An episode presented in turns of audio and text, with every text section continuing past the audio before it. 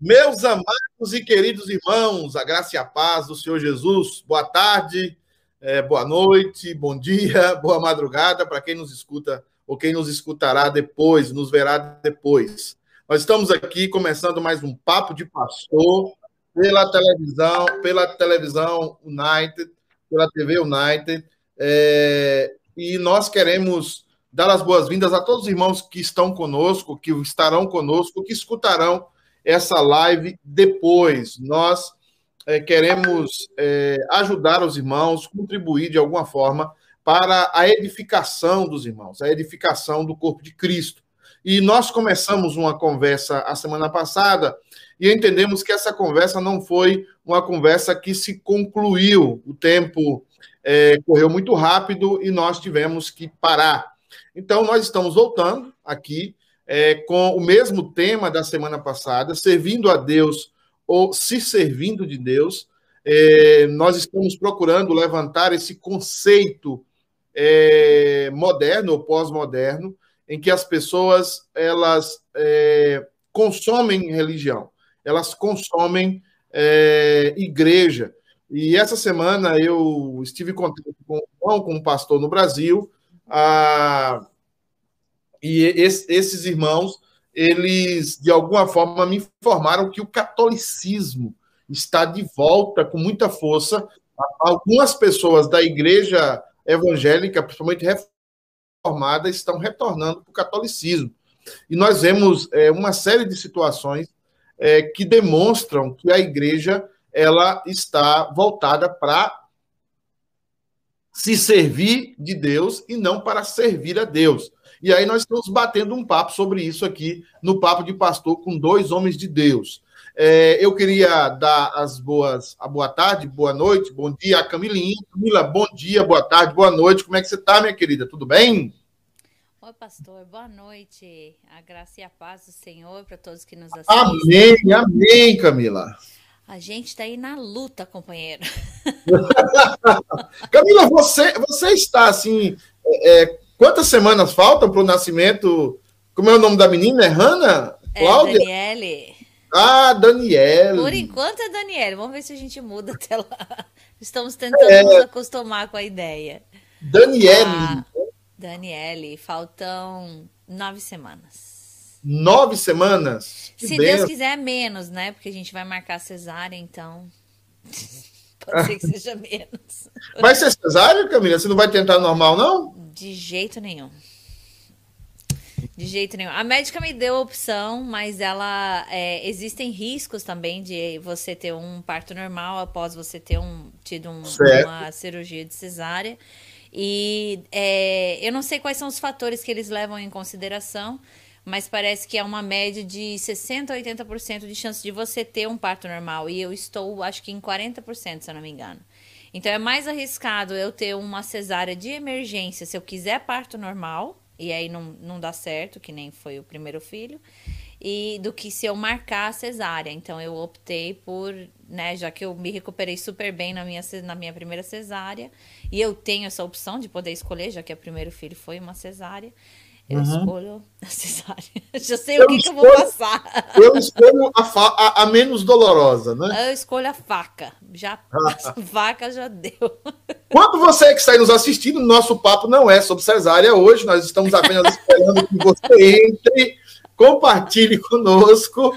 A nossa ideia é que você compartilhe, esteja conosco aqui, contribuindo para essa live, para esse papo Amém. de pastor. Servindo a Deus ou se servindo de Deus, né? Essa é a, o tema da nossa live. A temática, a, a, dialética aqui, se alguns querem falar assim, a discussão aqui, Camilinha, é saber o seguinte: nós estamos para servir a igreja ou para ser servido por ela? É, nós estamos no ministério, na vida cristã, para ser servir da igreja e das supostas bênçãos da igreja, ou, ou da, das bênçãos que Deus tem a obrigação de nos dar, ou nós estamos aqui para servir a Cristo e servir ao seu Evangelho. Eu quero convidar Camilinha, é, a, antes vamos ver se já tem algum comentário aí, talvez a gente está só estamos nós dois aqui, Camilinha, e, e, conversando. Tem alguém, já chegou alguém aí? É... pastor. Tem, a casa já tá cheia aqui, pastor. A sala tá uhum. cheia. A minha é sua. a Vivi tá aqui com a gente, fala graça e paz, irmãos. Quem tá aqui conosco também é o Diácono Hernando. Boa noite, meus irmãos. Boa noite. Diácono Hernando, um abraço para você, para Leia, para as meninas. A Vivi, a, a Vivi eu a vi é, é, comprando ovos caipira. Eu não sabia que aqui nos Estados Unidos vendia ovo caipira, né? Pastor, Mas... eu fiquei sabendo que a Dulce, a Dulce falou que ela, tá, ela ofereceu no grupo da igreja lá a, de doações, e aí ela falou assim: ah, né, alguém quer ovo caipira e tal. Tô, tô produzindo, a minhas galinhas estão produzindo 15 ovos por dia. Eu falei, meu Deus, eu falei, quantas galinhas que a Dulce tem para estar tá produzindo 15 ovos por dia? E aí eu perguntei para ela, a hora que chegou na igreja no domingo, 22 galinhas ela tem naquele quintal dela. E quem eu pode, de inveja. Pode. Quem na América, de inveja. Quem tá na América e pode, e pode cuidar de 22 galinhas já é rico. É. Declarado. Mas os filhos, né, pastor? 22 é, galinhas tá fichinha. Ah. É, nós temos aí o Hernando. O Hernando é um, um diácono aqui da igreja, um irmão muito abençoado. O Hernando é uma benção no nosso meio. Quem mais, Camilinha, tá aí? Pastor, a Merinha deixou um coraçãozinho dela. Merinha, um beijão para você. Merinha tá, é aquela da foto que tá com. com Essa aí, sem filtro. Não, sem com filtro, filtro nenhum. Com filtro. Ô, Merinha, responde pra gente. É filtro ou não é, Maria? Que agora Ela eu tô curiosa. Não é filtro, né? Não é? Tem mais aí, tá... O Luiz Alberto das Neves, deixa boa noite dele. Boa noite para você. Esteve conosco na última live também. Ah... Fabiana, vossa esposa, deixa os coraçõezinhos dela. Fabi, Coraçãozinho para você também, More. A Martinha tá aqui conosco também. Oi, Camilinha, ela tá falando oi, Martinha. A Selma tá falando boa escolha, Camilinha. Boa escolha do que, Selminha? Agora eu tô cafusa. Ah, da cesárea. Boa escolha da cesárea. Agora, eu vi a Selma aí num carro, sozinha. Agora ela tava na praia fugindo de não sei quem. E agora num carro do outro lado sem do outro lado. Né? Selma, você já está sabendo quem que você tem que restringir, não bloqueia, porque senão a pessoa vai saber, restringe quem assiste a sua página no Facebook, amiga. Fica a dica. Terrível, terrível. É Agora, quem tá aqui com a gente também, pastor, é a Geni. Geni, um beijão pra você, mulher. Saudade de você. Só manda comida pra você, só pra você, entendeu? Mas eu, Camila, você tá pensando que eu estou de barba e agora estou um pouco mais magro? Eu não tô percebendo. Deve estar. Tá.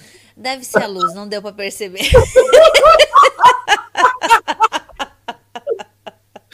É que agora a gente está uma hora antes, então bate mais luz, então não dá muito. Assim, ah, estamos perdidos. Ô, pastor, mas o dia que você se mudar para sua casa nova e você ah. começar a ter que capinar, cortar grama, raspar. Vai emagrecer. vai emagrecer. Meu não Deus. vai ter jeito. Não vai ter escolha. Olá, Marta ah. falou, tá bonito, pastor. Aí, obrigado, Marta. Aí, ó, só ai, tem a Marta. Ai, ai, puxando sardinha pro pastor, Martinha, assim não vale. A Sandroca também tá aqui assistindo a gente. Boa noite, sogrinha. Essa, a, ah, a Helena Daniel. também? A Helena também. Pastor Daniel, um abraço para você. Bom tê-lo aqui. A Helena ah, deixa o amados dela aqui, Helena. Muito bom te, te ver por aqui. Menino ah. estará domingo na igreja. Domingo, Camilinha, nós vamos falar sobre continuar incomparável o amor de Deus. O texto de domingo é maravilhoso. Eu espero que eu não estrague o texto, porque às vezes o pastor estraga o texto. Deus te livre disso, pastor. Né? Deus tenha misericórdia. É um texto maravilhoso. Camilinha, pediu o pessoal de casa, compartilha. O pessoal também que está no YouTube com a gente, compartilha. Nós precisamos que você compartilhe, que essa mensagem chegue a mais pessoas, a, a mais pessoas é, para serem é, abençoadas e também para que nós tenhamos um maior feedback, para que sejamos criticados também e de alguma forma melhorarmos para o louvor e a glória do nosso Senhor. Eu quero chamar, Camilinha, os nossos dois irmãos que vão ser para participar desse papo de pastor. Pois está no fundo passado, eu quero chamar o pastor Leandro, o reverendo Leandro de Almeida Pinheiro, né, o homem é, é, que agora é, é, é, é, fitness, né? O pastor Leandro, fitness, né? E chamar também o reverendo Antônio José de Oliveira, que é o nosso irmão que está. É, nós estamos conversando com ele, um bate-papo com ele acerca desse momento em que a igreja, de alguma forma, está se revelando. Boa tarde, boa noite, bom dia, pastor Leandro e pastor Antônio. Pastor Leandro, suas considerações iniciais, meu irmão, como é que você está?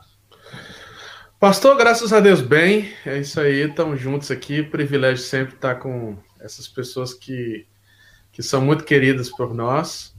E aí, sempre é, nesses temas polêmicos aí eu entro, né? Os temas polêmicos eu sou convidado, mas a gente está aqui para. O pessoal está perguntando, o pessoal tá perguntando o nome daquele cachorro lá que você tirou a foto lá. Max. Ah! e ele está aqui participando da, da, da, live aqui, ó. Tá aqui do lado. Ó. Ó, aqui do lado. Ó, aí, ó, ao lado do dono. Você tem que trazer ele para vir aqui brincar com o Ezio. Ah, vamos fazer assim.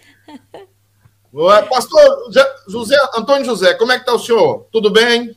Tudo bem, graças a Deus, pastor Pedro. Como é que está o senhor? Reverendo Leandro, tudo bem? Camila. Graças a Deus, Antônio, prazer, viu? Prazer novamente estar aqui com vocês, viu? Nesse momento aqui de reflexão, de discussão, de um tema tão presente, tão importante nos dias de hoje, né? Sim, sim. Eu, eu quero começar, senhores pastores, eu vou começar com o pastor Antônio, depois o pastor Leandro pode é, comentar e responder. Não é uma resposta, mas é um comentário, pastores. É, é o seguinte: é, a semana passada, a nossa intenção é fazer com que a igreja pense que será se ela está preparada para um momento de, de pandemia, para um momento de dificuldade, de sofrimento, porque o que nós vemos nos últimos 30, 40 anos foi uma pregação contra o sofrimento, principalmente das igrejas neopentecostais. Se você está sofrendo, é porque você está em pecado. Se você está passando por um momento de, de luta, é de alguma forma você não tem fé. Então, isso foi muito pregado nas igrejas neopentecostais, é, nas igrejas, assim, é, mais, uma, uma aparência mais contemporânea, e, e isso trouxe muitas enfermidades, muitos problemas para emocionais para dentro da igreja, porque agora, diante de uma pandemia, aquelas igrejas, por exemplo, que tinham cultos de cura, de milagres, é, elas, elas praticamente se esvaziaram nessa pandemia, porque nós vemos que não é assim que acontece. É, o senhor acha que é, estávamos é, é realmente é, a igreja não se preparou ou não tivemos cuidado, falo como igreja geral, para não se preparar para esse momento de sofrimento? E o senhor também já pode comentar, porque a gente sabe que no Brasil, aparentemente, a pandemia se agravou muito, muito. Temos irmãos e amigos. Eu tenho um tio da minha esposa que morreu essa semana, o tio Jairo, ele foi no meu, casa, no meu casamento, ele morreu quase de forma súbita. Ele estava, não estava, estava com a gripe, foi no hospital, é, mandaram ele voltar para casa, ele sentou no sofá, começou a passar mal e ali morreu. Então, a igreja está preparada para esse momento? A igreja foi doutrinada para isso, pastor Antônio, depois pastor Leandro. Então, é, reverendo Pedro, a, a situação aqui no Brasil, é, o, o irmão tem toda a razão, ela se agravou bastante. É, a pandemia ela tem aqui provocado inúmeros desastres, mortes, a superlotação dos hospitais. É, é, é evidente também que esse resultado da pandemia agravada aqui no Brasil também tem um viés político, né?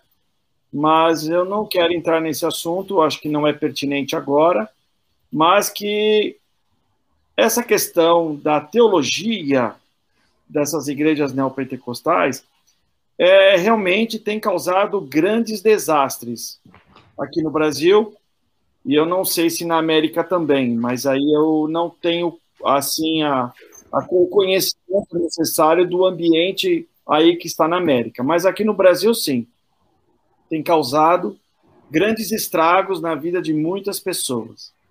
E diante do, do, diante do, do fato, nós temos visto também uma grande migração de pessoas decepcionadas com esse tipo de teologia, com esses tipos de igrejas, uma migração dessas pessoas para as igrejas históricas, né? Eu mesmo tenho recebido, pelo menos neste ano, mais algumas famílias. O ano passado eu recebi algumas famílias vindas dessas igrejas. Este ano continuo recebendo. É, muitas outras pessoas têm visitado a nossa igreja e porque porque diante do quadro trágico que está acontecendo, que está é, se passando aqui no Brasil, essas vidas têm procurado respostas, coisas que elas encontram nessas igrejas, né? Mas mesmo assim, ainda assim, nós temos visto um grande prejuízo dessa teologia já no, nos tempos já um pouquinho atrás, mas principalmente agora com as pessoas que estão frequentando esses lugares, é, buscando respostas, buscando solução para os seus problemas neste momento tão difícil que o mundo vive, mas principalmente o Brasil, e infelizmente elas têm se decepcionado. Ah, elas têm, elas têm encontrado não respostas, mas elas têm encontrado é, um sistema, é, uma teologia que busca, então, é, tirar deles o pouco que eles têm. Mas aí vem a questão do nosso tema. Eles estão buscando a igreja para a solução dos seus problemas pessoais e não em resposta à mensagem do evangelho porque sabemos muito bem que nessas igrejas o evangelho ele não é pregado. O que é pregado é a possibilidade de enriquecimento, de cura, de prosperidade, de ausência de problemas. Nós sabemos disso. Mas essas pessoas, então, eu tenho visto que estão buscando solução para os seus problemas pessoais e não elas estão indo e respondendo positivamente à mensagem do Evangelho. Nós podemos então afirmar que esse Evangelho não está sendo pregado nessas igrejas. Sabemos disso. Então, é uma via de mão dupla. As pessoas estão buscando nessas igrejas solução para os seus problemas e, ao mesmo tempo, essas, a liderança dessas igrejas ou o sistema dessas igrejas se aproveitam da situação para então obter aquilo que eles querem dessas pessoas que vão buscar solução para os seus problemas. Então aí nós vemos um conflito de interesses, né? E é aí que eu vejo a importância da igreja que se preocupa em pregar o genuíno evangelho de Cristo, levar a esperança a estas pessoas, levar uma esperança, não uma esperança é, ilusória, não uma esperança fútil, não uma esperança nas coisas presentes, mas sim uma esperança eterna, uma esperança que o próprio Deus nos promete, uma esperança que está ali registrada nas Escrituras, a vida eterna. É aí que eu vejo a grande chance que nós, das igrejas que pregam o evangelho genuíno, tem neste momento. E eu tenho visto que essas pessoas que vão buscar respostas nas igrejas históricas, elas têm alcançado. Tanto é que essas famílias que estão chegando na igreja, elas estão ficando, graças a Deus. É o que eu tenho percebido aqui no Brasil. Amém. Pastor Leandro, o senhor, você, eu, senhor não, você é mais novo que eu. É, você já tem uma, uma, uma compreensão, o pastor Antônio falou um pouco da, da realidade de São Paulo, mas eu também sei que você tem contato com pessoas, com pastores de todo o Brasil, né? E o que é que você acha? A igreja estava preparada para esse momento de, de, de, sofrimento, a igreja no geral? E, e, como é que você vê a realidade do Brasil hoje através dos contatos que você tem, dos pastores que você, que você conversa? É, eu, acho, eu acho que a pergunta é muito pertinente e, e eu no esclarecimento, no sentido de que, na verdade, nós nunca vamos estar preparados para o sofrimento, né? E o sofrimento, de alguma maneira, é um reflexo do, da queda, do pecado, e, e, e, Jesus, estando na condição é, de homem, ele mesmo, ele mesmo, diante do sofrimento, ele não foi indiferente, né? Ele mesmo falou, Pai, se possível, passe de mim esse cálice, mas que seja feita a tua vontade e não a minha. E nós estamos vivendo momentos de sofrimento e calamidade. E isso é uma realidade que nenhuma pessoa sobre a face da Terra pode dizer que está suficientemente preparado nesse sentido, eh, pela condição caída que nós estamos preparados para o sofrimento. Eu acho que o grande desafio nesse sentido é o fato é, de nós estarmos preparados de entender esse, esse o contexto em que nós estamos, estar preparados para tirar as lições e, e aproveitar o sofrimento para crescer e de alguma maneira ser, é, cumprir a missão qual o Senhor Jesus Cristo nos deu. E eu acho que nesse sentido nós vamos ver que algumas igrejas estavam mais preparadas que outras. E, e, e, e eu falo isso no sentido assim, algumas igrejas estão mais, vamos dizer assim, estão mais preparadas teologicamente, porque tem uma preparação teológica, tem uma resposta bíblica nesse aspecto para dar às pessoas nesse momento respostas que estão de acordo com a palavra de Deus, mas nem sempre essa preparação teológica e essa resposta bíblica é suficiente. Mas às vezes o fato da resposta bíblica precisa também de uma ação, uma teologia que entra em ação ou uma teologia que se faz acessível às pessoas. E nesse aspecto, muitas igrejas, apesar de ter uma boa base bíblica, de ter bons teólogos, de ter uma boa base teológica, de serem igrejas com a credibilidade, como que nós tínhamos falado a semana passada, são igrejas que não estão contextualizadas ou não conseguem transmitir ou, ou talvez não tenha uma conexão ou um envolvimento com a verdadeira necessidade que as pessoas estão nesse momento. Então, de alguma maneira, isso cria uma interferência. Então, e, a, e também pelo contexto de isolamento, de distanciamento, as pessoas não conseguem ter acesso a essa palavra. E, e eu acho que a gente, até mesmo aqui no contexto do, do, da, da igreja City a gente viveu isso, né? Eu acho que se nós não tivéssemos as ferramentas da, da, da da TV, da, do, do, Ministério de Comunicação da Igreja, eu acho que nós teríamos tido muitos problemas para arrebanhar, para manter o povo juntos, para cuidar das pessoas nesse momento, para que elas pudessem ser pastoreadas e tivessem uma palavra. Então, os meios de comunicação, eles estão aí exatamente para cumprir essa função. Não nós estarmos a serviço dos, das mídias sociais, do, da, estarmos escravos dos meios de comunicação, mas nós usarmos essas ferramentas em favor da igreja, em benefício da pregação do evangelho, do pastorado, de educação, de interação com as pessoas, que é o que nós estamos fazendo aqui hoje. E nisso aí, eu acho que muitos pastores e igrejas estão, estão atrás, estão, estão falhando, é, ou, ou, ou, talvez não tenha infraestrutura e a necessidade que que se precisa para esse momento. Então, nesse sentido, eu acho que é, é, é, é a igreja é, não, não, não está fazendo um bom papel. tem muitas igrejas que estão ficando atrás nisso. Mas eu acho que o, o tema é como nós encaramos o sofrimento, como nós encaramos essa pandemia. O pastor Antônio até mencionou aí é, de, de relance, assim, de muito discretamente, né, que no contexto do Brasil tem todo um aspecto ideológico, político que está por detrás, entendeu? Há todo o interesse que envolve isso e também como a igreja se manifestar diante disso. É, é muito complexa a situação que a gente precisa ter sabedoria, né? Hum. Ótimo, muito bom. Meus irmãos, Camilinha, tem alguém aí? Eu já temos uma pergunta aí, não é isso? E pessoas que chegaram aí. Assistindo aqui conosco é o presbítero Wilson. Tá deixando boa noite, boa noite, família CTK. Camilinha, nós não estamos te ouvindo, pelo menos eu não. Ah, é que eu botei o mute no. Só um minutinho. É que eu tinha posto no mute aqui que eu tava mastigando.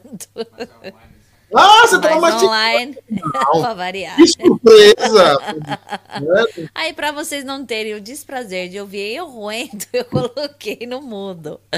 Ah, o que eu estava dizendo é que o pessoal, quem chegou aqui foi o presbítero Wilson, deixou ao boa noite dele. Boa noite, família CTK United, ele está dizendo. A uhum. Ana Flávia deixou boa noite dela também. Boa noite, Aninha. E eu boa queria noite. que você, queria chamar você que está assistindo a gente. Se você está nos escutando, coloca o seu sim aí, o seu joinha, para a gente saber que você está escutando a gente direito, viu? Ah, quem está assistindo com a gente aqui também, já chamando algumas pessoas, alguns amigos, família para assistir, é a dona Nilma também. Um beijão, dona Nilma. Muito bom tê-la aqui. A pergunta que nós temos é do, do pastor Daniel, e tem uma pergunta lá do YouTube também, pastor. É, o pastor Daniel diz assim: Pastor Leandro, em meio à pandemia, a igreja tem se acovardado?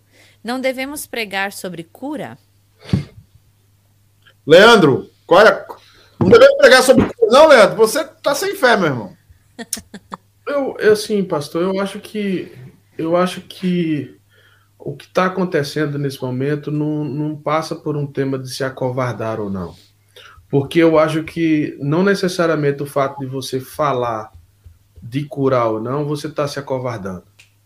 Eu acho que às vezes você pode estar tá falando muito de cura e está se, e tá se acovardando. Em que sentido? Porque às vezes você fala o que as pessoas querem ouvir. Eu não estou falando de você especificamente, viu, pastor? Estou falando em geral. Muitos pastores falam de cura os líderes falam de cura, por quê? Porque é isso que chama atenção. Porque é isso que as pessoas querem ouvir. E isso não é, é não é, é, é, é ter, ter coragem e ser uma pessoa intrépida, mas ter coragem, ser uma pessoa nesse momento intrépida no falar, é você falar do evangelho. E falar do evangelho não é fácil. Porque você precisa mostrar a raiz do problema. Você precisa mostrar onde está a raiz, por que do sofrimento. Por que, que nós estamos passando por essa calamidade? Porque nessa situação, no que nós estamos vendo, tanto no contexto político, no contexto da saúde e tal, o objetivo é buscar um culpado. Então, quem é, de quem é a culpa da, da pandemia? A culpa é do, do, do, do governo federal, a culpa é do, do, do Estado, a culpa é, é, é, é, do Senado, do Congresso, a culpa é do, do, do, da saúde que não estava preparado, de quem comprou a vacina, quem não comprou. Ou seja, nós estamos buscando um culpado. Mas nesse contexto de pandemia, nós precisamos falar da raiz do problema que está no pecado. E falar do evangelho não é fácil. Agora, é claro que a mensagem do evangelho cura. E aí está a cura. Aí está realmente a mensagem intrépida, porque a cura é um milagre. Então, o milagre ele vem não simplesmente porque nós falamos do milagre. O milagre vem quando Deus se manifesta de forma sobrenatural através da nossa pregação, através da nossa mensagem. Mas o pastor, às vezes, ele não, ele não é corajoso o suficiente para depender do poder de Deus, para depender da ação de Deus, mas muitas vezes ele se, ele, ele se encovarda e ele começa a falar realmente o que as pessoas querem ouvir. Então, eu, a minha resposta seria essa. Eu acho que, que nós, nós estamos nos acovardando, não porque nós, nós é, não estamos falando de cura, mas porque estamos deixando de falar do evangelho. E isso é uma covardia. E Paulo diz em, em, em, Romanos capítulo 1, porque eu não me envergonho do Evangelho. Porque o Evangelho é o quê? O poder de Deus. Então, essa é a minha resposta, pastor. Muito boa resposta, Rev. Ah, pastor Antônio, eh, quer fazer algum comentário acima dessa pergunta? O senhor já fez, na verdade, um comentário, porque nós sabemos que todo o sistema City to City, que o Leandro trabalha, com treinamento de pastores, de líderes, fala muito sobre essa volta do evangelho, né? Sobre se pregar muito o evangelho, que muitas vezes dentro das igrejas se pregam ou um legalismo, ou, ou se prega um misticismo exacerbado dentro da igreja, e os dois revelam uma, uma, uma fuga total daquilo que a Bíblia fala para nós pregarmos. Mas é, como está na cabeça do, do, crente brasileiro e do crente imigrante, o pessoal que nos assiste, é, olhar para uma pandemia, olhar para parentes morrendo, olhar para seres queridos que vão para o hospital e não voltam mais e não podem se despedir dele. E como é que está isso no coração do crente. E como é que nós, pastores, porque olhando o Leandro falar e, e também vendo aqui os comentários, a minha preocupação também é o consolo. Nós também precisamos consolar as pessoas, nós também precisamos ter uma mensagem de consolo para com as pessoas. Então, como é que está a cabeça do crente é, é, brasileiro e do crente imigrante aqui, que é brasileiro também? Como é que está a cabeça dele diante de tantas surpresas que nós temos visto negativamente? Então, reverendo Pedro, a questão toda aí é aquilo que o reverendo Leandro falou, né? Que eu, eu dou aquilo que o reverendo Leandro falou, reverendo Leandro falou, eu concordo plenamente, em gênero, número e grau. Por que eu estou dizendo isso? Porque as pessoas, no meio dessa tragédia, elas vêm buscar uma palavra que elas querem ouvir, não uma palavra que elas precisam ouvir. Mas vamos falar um pouco não do crente que ele está chegando agora, mas do crente que já está na igreja já há algum tempo. E eu fico olhando para alguns irmãos que talvez não tenham entendido a questão do evangelho. O evangelho não nos isenta de sofrimento. O evangelho não nos isenta de um problema neste mundo caído. O evangelho, ele não traz um campo de força, que nem aqueles filmes de ficção científica, que constrói um campo de força em volta da pessoa e nada vai acontecer com ela. Não é esse tipo de evangelho que o crente ele precisa ou, ou que o crente deve ouvir. Mas ele deve ser ou ele deve ouvir o evangelho do evangelho da vida eterna, da esperança, daquilo que Deus realizou na vida da sua igreja por meio de Cristo. Ou seja, a nossa expectativa não é no mundo presente, a nossa expectativa como cristãos é naquilo que haverá na consumação, apesar de que no mundo presente nós já experimentamos os benefícios do Evangelho. O Espírito Santo em nossa vida, a presença de Cristo em nosso meio, a comunhão dos irmãos, a igreja como corpo de Cristo, nós já experimentamos os benefícios da vida eterna. Agora, esses benefícios, eles serão efetivamente exercidos na nossa vida de maneira completa fora deste mundo caído, quando haverá novos céus e nova terra. Por isso é que os crentes, eles precisam olhar o sofrimento do mundo presente mas com expectativa do mundo vindouro. Sofremos aqui, passamos por problemas. Eu mesmo, eu passei cinco dias internado numa UTI. Eu, por pouco, não fui entubado. Eu fiquei muito mal pela Covid. Eu tive mais de 50% dos meus pulmões comprometidos com a Covid. Mas eu quero dizer para os irmãos: em nenhum momento eu deixei de pensar naquilo que Deus tem para aqueles que professam o nome de Jesus Cristo. Se eu tivesse que morrer daquela, na, na, na, na UTI ou por outro, outras complicações da Covid, eu posso dizer, não por é, ser alguém convencido ou falar de uma maneira assim convencida, não. Eu estou dizendo daquilo que a convicção interior me dá essa certeza, porque Cristo me dá essa certeza. O Espírito Santo fala no meu coração me dando essa certeza, confirmando aquilo que está na palavra de Deus. Que se eu morresse naquela UTI ou pela Covid, eu saberia muito bem aonde eu estaria.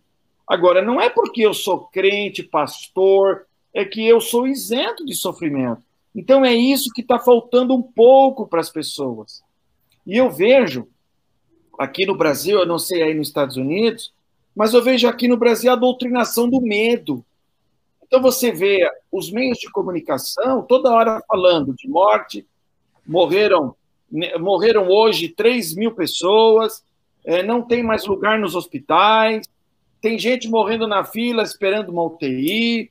Eu só vejo isso, eu só vejo a doutrinação do medo.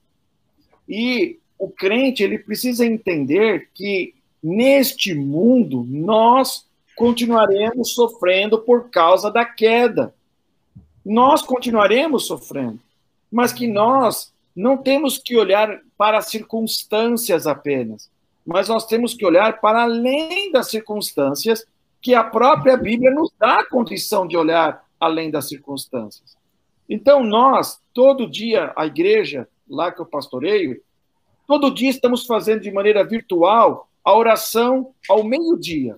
Então, vem irmãos, vem irmãos e se conectam à sala virtual e nós estamos orando, buscando a Deus buscando a Deus o consolo para os irmãos, buscando a Deus que o Senhor continue tratando com o nosso coração, buscando a Deus para que o Senhor venha a cuidar da nossa nação. Então, esse é o papel, o nosso papel como cristão, olhando para o sofrimento, não nos conformando apenas, mas buscando Deus o conforto, o consolo, o amparo, mas ao mesmo tempo diante de todo esse quadro, o cristão ele deve olhar para Cristo. Ele deve olhar para aquilo que Deus tem em Cristo nos guardado muitas, muitas promessas. Então é este consolo, é este deslumbre futuro que o crente deve viver, e não apenas olhando para as circunstâncias presentes neste mundo caído. Porque aqui o mundo está desse jeito porque vai continuar assim até a consumação, quando vier novos céus e nova terra com a volta de Cristo. É isso. Amém, amém. Eu, eu vejo igualmente os irmãos, eu, eu observo que a igreja. Agora, eu tenho uma observação no sentido de que eu, eu vejo que a igreja não estava preparada, na minha opinião. Quando eu falo igreja, eu falo no geral, né? Não estava preparada para esse momento. E eu vejo que é, graças a Deus, nós temos redutos, igrejas, que de alguma forma, como o pastor Leandro falou, pregava-se o evangelho, né, é, ainda que, obviamente, impossível saber que viria uma pandemia, mas sempre em questões particulares, pessoais, em tragédias pessoais, a igreja histórica, ela sempre teve uma resposta muito melhor do que essas igrejas em que você tem quase a obrigação de não ter enfermidades ou quase a obrigação de ser alguém bem-sucedido na vida. E isso trouxe várias, várias sequelas que nós vemos hoje na igreja. Agora, irmãos, nós temos perguntas aqui agora, a Camilinha vai entrar aí. É, eu gostaria que vocês tivessem total liberdade de responder essas perguntas, dentro do que vocês acham. E, é, são perguntas de cunho político também. Então, aqui o pastor pode falar o que ele quiser. Se a gente vai concordar ou não é outra coisa, tá? Mas é, você pode falar o que você achar melhor nesse sentido. Aqui você tem imunidade parlamentar para falar uh, o, o, seu, o que você acha, tá? É, e outra coisa, eu vou pedir para vocês uma, um certo. É, eu sei que pastor preteriano é difícil isso. Vocês sejam mais sucintos, porque eu quero esgotar as perguntas hoje. Então, sejam um pouco mais sucintos é, não que vocês estão sendo prolíficos, não é isso. É porque os temas, eu sei que os temas exigem. Mas eu preciso hoje acabar com, com esse tema. Semana que vem eu vou receber aqui o Dioguinho, o Diogo lá da Silvênia, que está tá plantando, plantando uma igreja, né? Lá.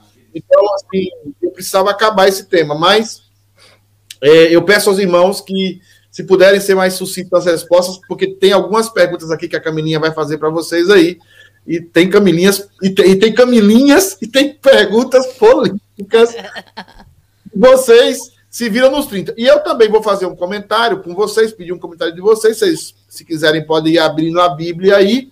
Não precisa ser uma coisa profunda, porque eu não pedi para vocês estudarem, que está lá em, em Filipenses 4, um texto muito conhecido, é, é, é versículo 11, né? Filipenses 4, 11 que Paulo vai dizer o seguinte: digo isto não por causa da pobreza, porque aprendi a viver contente em toda e qualquer situação. É um texto muito conhecido.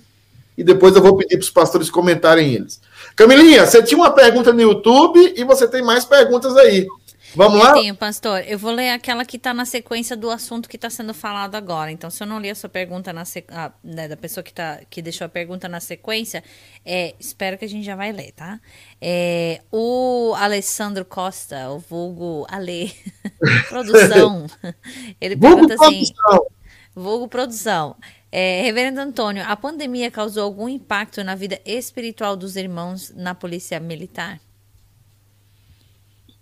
Eu, eu estou observando que sim. Eles estão, não digo assustados, mas preocupados. Uhum. Eles estão é, olhando para a situação que está hoje na, no lugar onde eles patrulham, né? Mas eles estão preocupados com o que está acontecendo, porque pelo menos aqui em São Paulo, onde eu vivo, né? E eu converso com eles, eles estão muito preocupados. E diante da, do quadro de preocupação deles, eu pelo menos to, tomei a iniciativa de sempre levar a eles um devocional no sentido de que independentemente das circunstâncias, independentemente daquilo que o mundo está nos apresentando como tragédia, nós não podemos esquecer que existe um Deus Uhum. soberano, que está no controle de tudo, mas ao mesmo tempo um Deus que nos ama, que age com misericórdia e compaixão sobre a vida dos seus filhos, e ele é o Deus que provê tudo o que é necessário para a sua criação. Então eu tenho, eu tenho procurado falar com eles a esse respeito, e eles têm recebido isso muito bem, recebido isso muito bem com uma mensagem de esperança, e ao mesmo tempo aqueles que não creem em Jesus Cristo, uma oportunidade de falar sobre o verdadeiro amor e sobre a esperança de uma vida que essa vida sim, a vida eterna que lá no céu não vai ter problemas, não vai ter choro, não vai ter doença, não vai ter crises, mas vai ter apenas a, a alegria de viver na presença do Deus Todo-Poderoso ali, eternamente. Amém. E você Amém. tem visto uma abertura maior dos, dos não crentes, já engatando a pergunta, é, para estarem ouvindo o Evangelho? O que, que você acha? Com certeza, Camila. Deus tem nos dado, por, por causa dessa pandemia, Deus tem nos dado a oportunidade de poder adentrar com a mensagem da salvação. E está sendo muito recebido pelas pessoas, viu? Os policiais têm nos chamado, tem ó, o comando da companhia, o capitão, uhum. é, ele tem dado plena liberdade de conversar com os policiais, plena liberdade de agir na companhia lá junto com eles. E eu vou dizer uma coisa para vocês. Eu estou assim muito feliz porque eu tenho visto Deus agindo por meio do evangelho na vida de muitos daqueles policiais que você sabe, o militar é um cara reticente, é um cara meio durão, é um cara meio, sabe, meio né? refratário, né? mas é, graças a Deus, por causa da pandemia, Deus tem nos dado é, é, esse, essas oportunidades aí de falar de Cristo e eles abraçarem isso de uma maneira em, positivamente, entendeu? Glória a Deus. Amém. Vamos lá, Camilinha. Eu vou ler a pergunta do presbítero Wilson. Ele diz assim: Pastores, hoje estava lendo sobre um pastor que foi preso no Canadá por abrir sua igreja, desobedecendo às ordens do governo. Vocês acham que isso é o começo da perseguição ou foi erro dele por não obedecer às ordens do governo? Pastor Leandro, você que gosta de pergunta difícil, é com você, querido. Você sabe, né, cara? Tudo que você falar poderá ser usado contra você no tribunal. Um abração pro, pro nosso querido presbítero Wilson. Saudade, tá? Eu tenho acompanhado as devocionais do Daniel sempre muito boas. É, então, a resposta eu acho que depende. Eu acho que tudo precisa ser analisado dentro do seu contexto. É claro que, havendo dito isso, a gente precisa ser, a gente precisa manter a nossa liberdade de expressão. Nós precisamos sempre tomar em consideração é, a necessidade de que o evangelho precisa ser pregado, mas nós precisamos fazer isso com responsabilidade. Né? A palavra de Deus nos ensina que todas as coisas nos são lícitas, mas nem todas nos convêm. Uhum. Então precisamos fazer uma leitura do contexto. Então é muito difícil. Eu não conheço o caso, não tenho como analisar ele diretamente, mas a minha recomendação é que o pastor ele precisa ele precisa fazer um sempre que for tiver diante de uma situação dessa, ele precisa olhar para essas circunstâncias de diferentes ângulos. Desde, um, desde uma questão da necessidade de que a palavra seja pregada, ele precisa também pensar na, numa responsabilidade em relação à saúde, precisa pensar também no testemunho da igreja, precisa também pensar na, na importância de, de respeitar as autoridades, é, precisa também resguardar a sua própria liberdade como igreja, de, de de alguma maneira nós precisamos estar sujeitos às autoridades, mas desde que as autoridades não vão contra a palavra de Deus. Então, acho que todos esses princípios precisam ser analisados. Eu acho que o pastor não pode tomar essa decisão de forma unilateral. Eu acho que essa decisão precisa ser conversada com o conselho, e o conselho, eu acho que é, sempre tem uma percepção de diferentes partes da igreja, diferentes famílias, e quando há um consenso, a Bíblia diz: na multidão de conselhos há sabedoria. E aí tomar uma decisão concreta, com responsabilidade e é, apoiado por toda a igreja. Então eu, eu iria por essa direção. Não tenho como fazer uma avaliação do caso específico, mas esses seriam os meus conselhos. Muito bom. Pastor Antônio, suas. O que o senhor acha? O senhor fecharia, abriria, ia preso? eu vou dizer de um caso que está acontecendo aqui no Brasil, de um colega meu, de uma outra cidade, em Minas Gerais. Eu soube, eu soube. Muito interessante esse caso, eu ia comentar. Isso, então. É, se eu estivesse no lugar dele, eu, sinceramente, faria a mesma coisa. Eu não me renderia à vontade de um governante que quer abrir academia e deixar a igreja fechada. E outra coisa, de uma pessoa que está usando a igreja como instrumento político para tentar fazer uma reunião ecumênica. É o caso lá que está acontecendo. Estou falando do caso lá da cidade de Minas Gerais, lá da uma respectiva cidade, tá? E o pastor lá da igreja, ele se posicionou biblicamente, respeitosamente, mas ele não abriu um centímetro sequer das suas convicções doutrinárias. E ele está completamente certo dentro da minha também da minha perspectiva. E no meu caso, se eu estivesse também sendo tolhido da liberdade de culto, eu olho para a Bíblia e digo, como aquilo que Pedro falou, quando lhe proibiram de pregar o evangelho, e ele disse ao Sinédrio: mais importa obedecer a Deus do que a homens.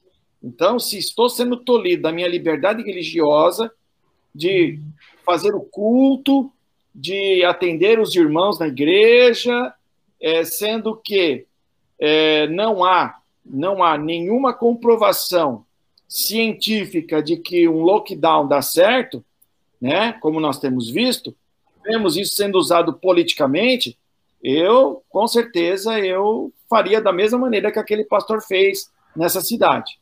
Colocaria minha posição e iria em frente. Porque o que está acontecendo é que estão usando essa pandemia, como eu disse, como viés ou como instrumento político. E isso já está causando um grande prejuízo para o povo. Tem muita gente morrendo de fome, tem muita gente perdendo emprego, tem muita gente aí que está já é, é, sem nenhum tipo de saída em termos de trabalho, em termos de ganhos para poder sobreviver. Ou seja, é, as coisas não estão sendo muito bem direcionadas ao meu modo de ver. Por quê? Porque isso está sendo usado de maneira política. Então, dentro dessa perspectiva e dentro daquilo que a Constituição do Brasil me dá o direito de livre culto, eu faria da mesma maneira que esse pastor dessa cidade lá de Minas Gerais fez. Me manteria na posição e diria: olha, prefeito, se o senhor abrir uma academia, eu vou abrir a igreja também. É, o, o que eu vejo também, meus irmãos, e concordando com o Leandro, o Leandro falou que tem que estudar a situação e ver a circunstância. O pastor Antônio já tem uma situação mais concreta, que ele citou agora no Brasil, que é a situação desse nosso pastor, que até alguns estão querendo que a IPB é, é, esteja dando suporte jurídico para ele, porque ele tá, contratou um advogado lá. Né? E, e, e, assim, eu acho que as duas respostas se complementam. Eu, eu, eu quero fazer um esclarecimento e os irmãos entendam o seguinte: num país republicano como os Estados Unidos e como um país como o Brasil, o, a autoridade máxima do país não é o governante. É bom a gente entender isso. A autoridade máxima é a Constituição Federal. Existe uma Constituição que rege esse país. E nós devemos, sim, dentro dos limites do cristianismo, nós devemos obediência à Constituição. Né? Então é o seguinte: agora, o que o pastor Leandro falou é muito correto também, porque eu preciso ver que se aquilo é uma situação em que eu posso atender os crentes da minha igreja, eu posso, é, eu não estou sendo usado como manobra política para derrubar governante A, para derrubar, para causar um caos, para derrubar um governante A, o governante B, eu não estou sendo usado politicamente, muitas vezes é necessário acatar a posição. Mas se é uma situação em que eu faço uma análise, como o pastor Leandro falou, o pastor é, é Antônio também falou, uma análise é, é, dessa situação e vejo que eles estão tolhendo a liberdade que a Constituição me dá, eu preciso lutar com todas as forças é, é, contra isso. Então, eu acho que é uma posição em que nós lutaríamos de acordo com as circunstâncias que se, são, se colocam diante de nós, e sempre em obediência, primeiro a palavra de Deus, depois a Constituição, que é a maior autoridade de um país republicano, e depois olhando as percepções, as particularidades do problema. É, Camilinha, você está aí ainda, minha querida? Ou você já foi tomar café de novo? Estou aqui, pastor. Não, o cafezinho vai rolar. Liga o microfone, Camila. Liga Ai, o microfone, minha filha. Ai, benção. Desliguei só para você, mas o povo tava me escutando. Falei, o cafezinho vai rolar só depois. Camilinha, mais perguntas para esses pastores pecadores? Tem mais perguntas. O pastor Daniel pergunta o seguinte: Pastor Antônio, você acha que nessa pandemia alguns políticos se posicionaram contra os evangélicos?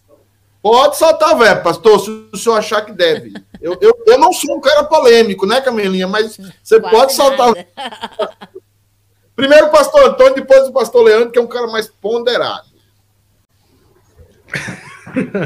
Eu vou ser ponderado com o pastor Leandro, então. Leão da Montanha? Leão da Montanha? É, na verdade, aqui no Brasil, tivemos um caso de um ex-presidente que disse que é, parte daquilo que está acontecendo em termos, de, em termos de contágio se deve às reuniões das igrejas evangélicas. Isso foi dito, isso foi dito até nos jornais, na imprensa, etc. É, eu não vejo contra os evangélicos por ser evangélicos, mas eu vejo contra os evangélicos porque muitos dos evangélicos, muitos dos crentes aqui no Brasil, eles apoiam o atual presidente da República, de certa maneira, tá certo? Por aquilo que o presidente ele tem feito, não por aquilo que o presidente tem falado, mas por aquilo que o presidente tem feito, né? E que muitas vezes a grande mídia, né, ou os jornais de grande circulação não têm divulgado. Isso é fato.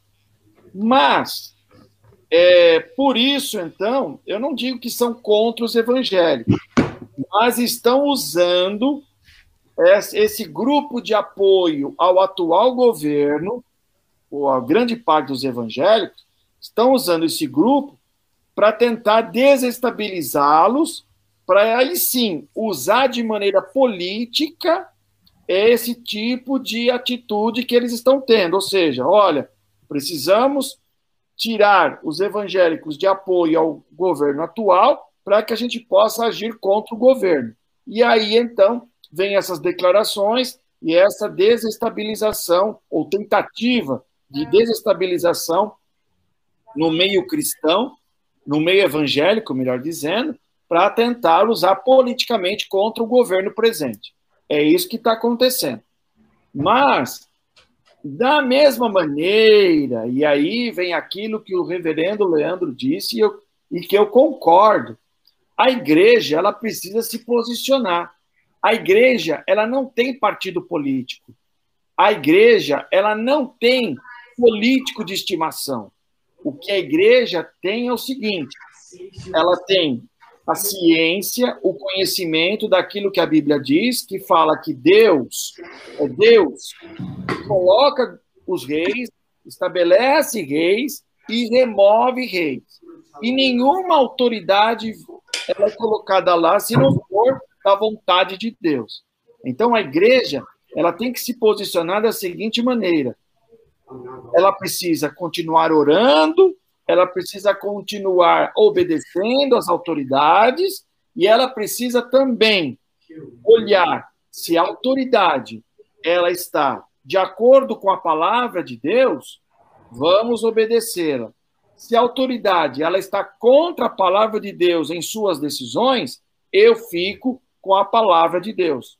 Porque é isso que a palavra nos ensina. É isso que as escrituras nos orientam. Amém.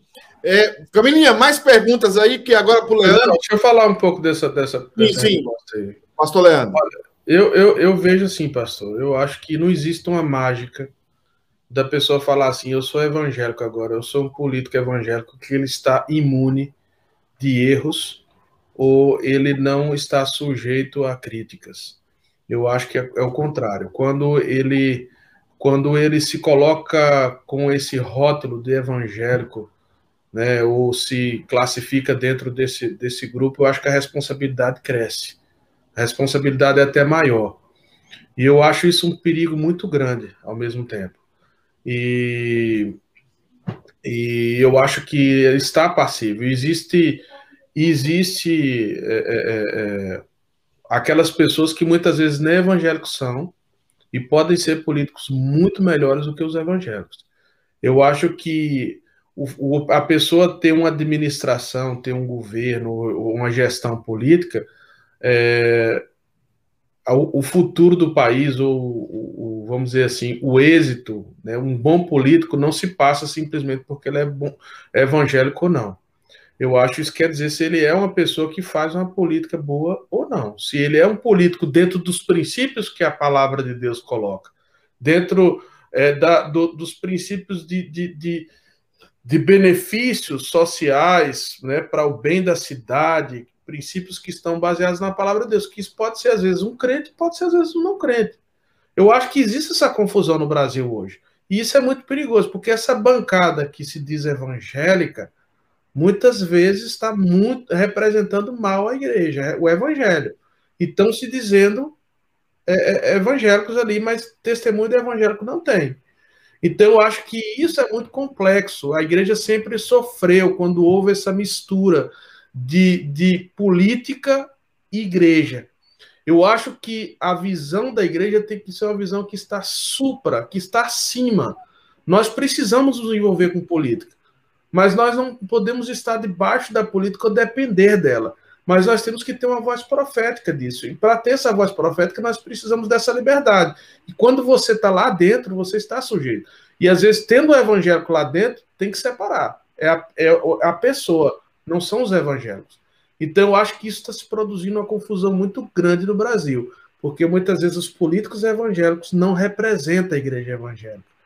E, e, e, infelizmente, por essa confusão que as pessoas fazem, acaba manchando a, a igreja. É, eu, eu, esse comentário do Leandro Pastor Antônio, eu tive um pouco investigando essa situação. Eu acho que eu cheguei a comentar com o Leandro uma certa vez. Eu, eu, eu entendo, talvez uma situação, uma observação preliminar, não é uma observação científica, mas é uma observação preliminar da situação. Eu vejo que nós evangélicos, até os históricos, estamos caindo talvez no problema e aqui eu talvez vou entrar num assunto que talvez você pense que não tem nada a ver, mas tem tudo a ver no final, que é a questão do milênio. Alguns evangélicos assumiram, de alguma forma, de que é, nós vamos tomar o poder nós vamos tomar o poder do mundo e vamos viver mil anos de muita prosperidade e alegria no mundo, porque os crentes vão assumir o mundo.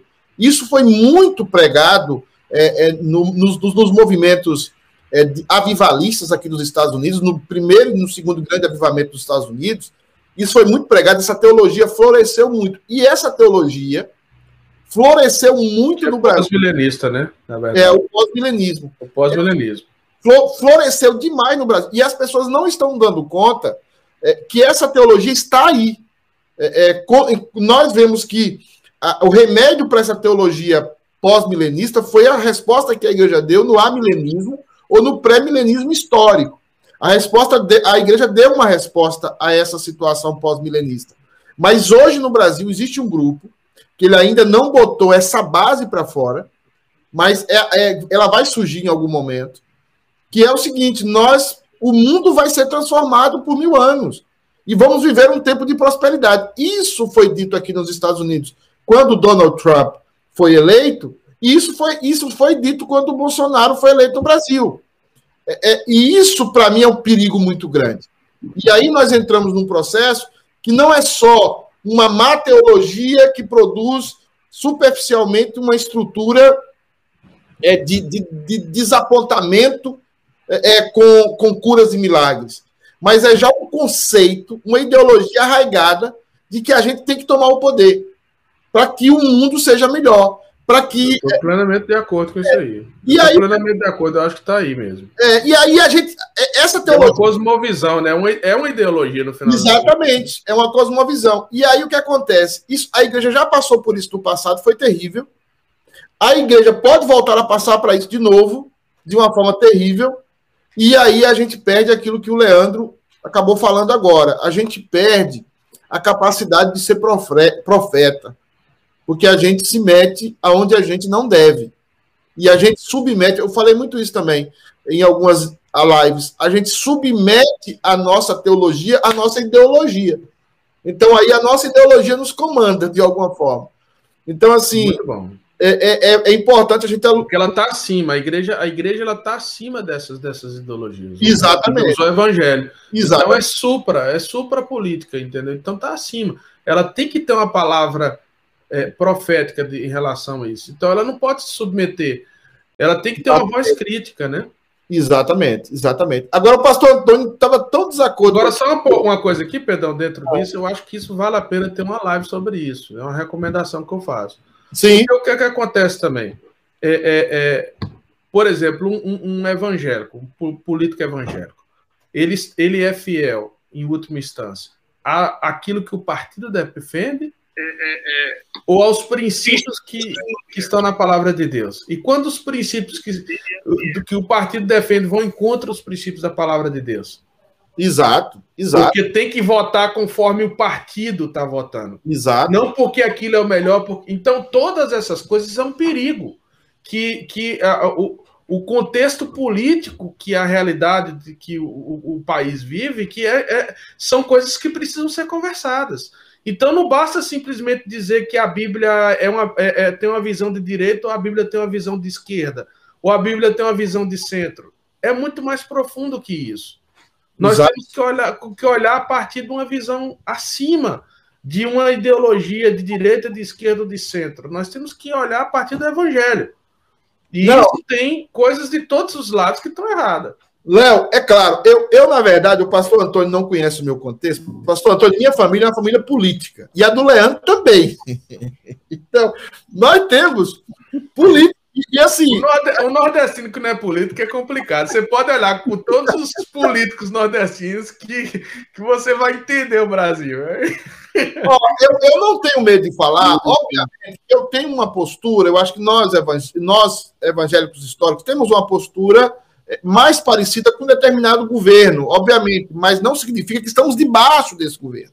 E, e, e, e não significa que o outro. Eu, eu, lembro bem que eu postava alguma coisa na internet, aí o pessoal que era a favor do Bolsonaro dizia assim: parabéns, pastor Pedro, glória a Deus, é, vamos junto. Aí eu postava algo que era parecendo. Aí o pessoal que era a favor do, do Lula, que a maioria dos parentes meus são, é, ia lá e falava: como é que pode? Como é que um pastor pode falar isso? Como é que um pastor pode falar essa situação? Vai pregar a palavra, pastor. E aí o povo de Bolsonaro também me criticava. Aí eu falei assim, gente, eu estou sendo perseguido pelo pessoal do Bolsonaro estou sendo perseguido pelo pessoal do Lula eu fiquei no limbo, né? No limbo. Mas isso aí, Pedrão, volta na, na pergunta do Daniel, na minha forma de ver. Na pergunta que ele fez se nós estamos nos acovardando. Exato. E aí é onde eu vejo a questão seguinte: você, você quando fala do evangelho, o evangelho incomoda. Exato. Incomoda a direita, incomoda a esquerda, incomoda todo mundo. E porque as pessoas não querem ouvir o evangelho, elas querem ouvir o que elas acreditam, as ideologias que ela tem. E é aí onde a gente precisa ter coragem. É nesse aspecto, para mim, que está a coragem de pregar. E, e, Josué, Deus diz: ó, seja, seja, seja corajoso, seja, seja valente. Entendeu? Para quê? Para obedecer, nem te desviar nem para a direita, nem para a esquerda. É claro que não, não, falar de centro no Brasil hoje está complicado. É o centrão, vai para o centrão. É, o centrão. Também ser centrão no Brasil hoje não é boa coisa. É, eu, eu, vejo, eu vejo assim, hum. a postura que a gente precisa copiar bem é a postura do profeta Natan quando ele vai admoestar Davi. Porque ele era amigo de Davi. Isso mesmo. Ele era. Ele tinha acesso a Davi. Ele, ele, e ele foi lá para Davi dizer o quê? Tu és este homem. Isso aí. Entendeu? Eu acho que a igreja precisa ser Natan. Tu, ou, ou para Bolsonaro, ou para Lula, ou, ou para Centrão, ou, ou para quem quer que seja. Nós precisamos ter uma postura, irmãos, que vocês têm falado aqui. A gente precisa reiterar o pessoal em casa. E a Merinha já colocou aqui que a gente precisa ter uma live sobre isso, talvez reunir um, um grupo de pastores, quando a gente pode, para conversar sobre esse tema.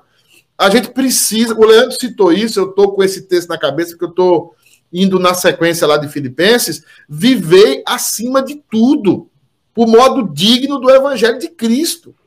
Né? Não, é, não é se submeter. E também não é ser pedra de tropeço para governo nenhum. Sim. O que, é que eu posso fazer para ser uma bênção para esse governo do Bolsonaro e para o governo do Biden, agora aqui nos Estados Unidos? O que é que eu posso ser uma bênção? Sem, sem ferir os meus princípios.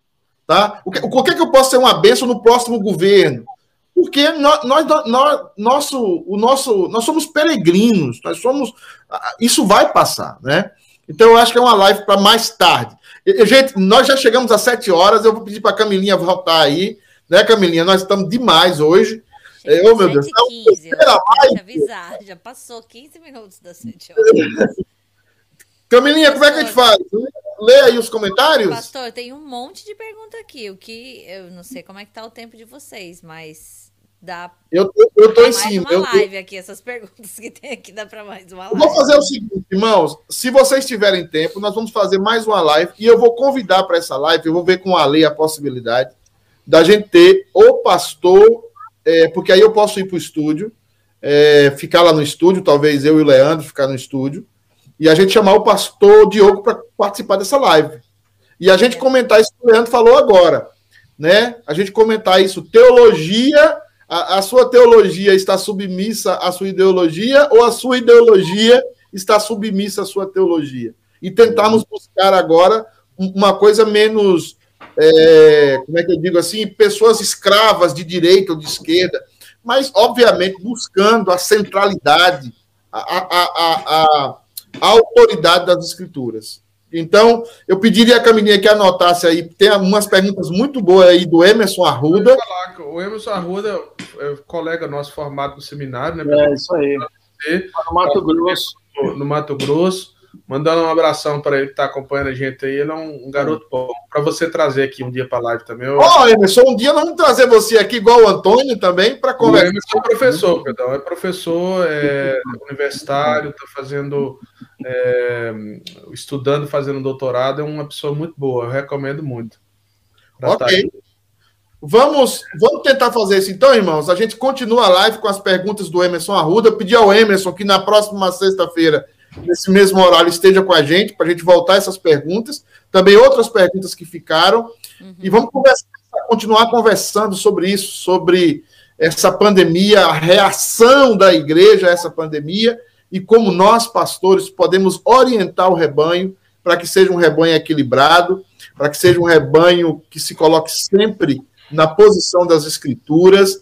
E aí eu ia comentar o texto de Filipenses 4:11, né? É, o texto diz que aprendi, né, a viver contente em toda e qualquer situação. É, é, esse contentamento do apóstolo Paulo estando preso, né, estando numa situação completamente desfavorável e falando de alegria para consolar aqueles irmãos da igreja de Filipos que estava que aqueles irmãos estavam preocupados com Paulo, mas também nos ensinando, né, o Espírito Santo nos ensinando. Aí que em qualquer situação pandêmica ou não, é, de pandemia ou não, de uma tragédia pessoal ou não, nós precisamos estar sempre postados e ancorados no nosso porto, que é o nosso Senhor e Salvador Jesus Cristo, que nos salvou, que estamos salvos e brevemente estaremos com Ele por toda a eternidade no novo céus e nova terra. Meus irmãos, eu vou ter que acabar. Perdão, pastor Leandro, perdão, pastor Antônio, mas sexta-feira que vem, com, talvez com o pastor Dioguinho aqui, Vamos, eu, eu mais o Leandro, vamos lá para casa da Camila. E é até bom, porque aqui em casa hoje não teve nada de comida, tá? aqui em casa também não tem. Ah! Camila, você já prepara o pão de queijo, você já prepara os pão de queijo para eu e o Leandro. Sexta-feira que vem a gente volta. Tá bom, meus queridos? Desculpa terminar abruptamente, mas eu tenho um compromisso agora. Tá bom? Deus abençoe vocês. Um abraço, Leandro. Um abraço para você, gente. Um abraço, obrigado, obrigado. Deus abençoe. Amém. A gente volta. Tchau, tchau. Tchau.